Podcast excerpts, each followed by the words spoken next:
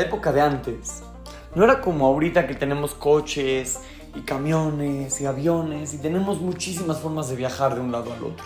No, en la época de antes, la gente viajaba en carretas, la gente viajaba en caballos, en trenes.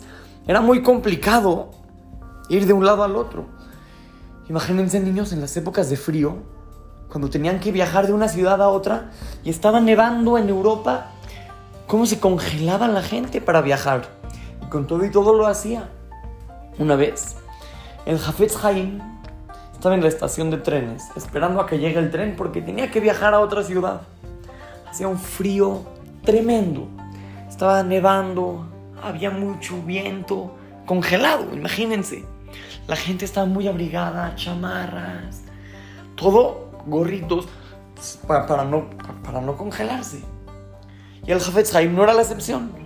Él también estaba esperando el tren con su chamarra, con su gorrito, con sus guantes. De repente llegó el tren, el Jafetz Haim se subió. Y justo cuando arrancó el tren, se le cayó un guante al Jafetz Haim. Se le cayó un guante, se le cayó del tren y ya no lo podía agarrar porque el tren ya había empezado su marcha. ¿Qué hizo el Jafetz Haim? En una milésima de segundo, como reflejo, se quitó el otro guante y lo aventó a la estación. Aventó el segundo guante. La gente que estaba alrededor del jajam no entendían, le preguntaron, jajam, ¿por qué aventó el guante? ¿Por qué lo aventó? El Javez Jaim les contestó, el guante que ya se cayó, ese ya no lo voy a poder agarrar, ya no hay forma, porque el tren va a empezar su marcha ya no va a haber forma de que yo lo recupere.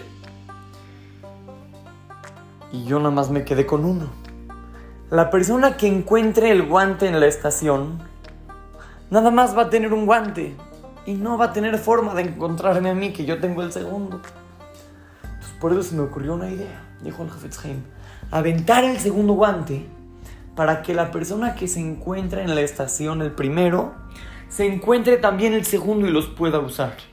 En vez de que yo tenga uno y él tenga uno, que alguien tenga los dos. Y si yo no pude ser porque ya no hay forma que lo recupere, pues que sea la persona que lo encuentre. Niños, ¿oyeron? Esa es la mentalidad de nuestros Talmud Jajamim. Que no piensan, ah, a lo mejor me puedo calentar las dos manos con un solo guante. Que no piensan en, ay, qué coraje, ya que se me perdió el guante, ya no lo pude recuperar, no puede ser. Nada siempre buscan la forma de una solución que ayude a otra persona. Ayudar. Niños, fijarse en, en, otras personas.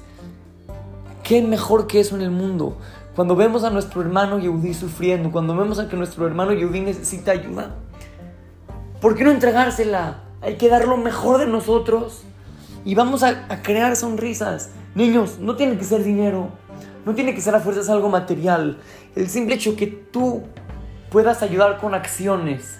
El simple hecho que tú te puedas dedicar unos minutos para otra persona. El simple hecho de que puedas dar una sonrisa a otro niño. Eso cambia y cambia mucho, mucho. Sacarle una sonrisa a otra persona. No piensen que es algo así muy pequeño, algo liviano. No, no. Sacarle una sonrisa al otro es también sacarle una sonrisa a Hashem. Y aunque nos cueste trabajo, si nos esforzamos y lo logramos, imagínense qué padre va a ser. Imagínense si no, si no se lo hacemos nada más a uno. Si le ayudamos a muchísima gente, y ahorita niños, que nuestros hermanos Yehudim en la tierra de Israel están sufriendo, están en guerra, estamos en guerra, porque nosotros también desde lejos sentimos ese sufrimiento y, podemos ayudar diciendo Teilim, podemos ayudar cumpliendo mitzvot, mejorando en, nuestras acciones. Siempre vamos a encontrar la forma de ayudar a otras personas. Y si podemos hacerlo, no hay que desaprovechar la oportunidad. Así es que, lo saluda su querido amigo Shimon Romano para Tratugo Kids, Talmud Torah, Monte Sinaí.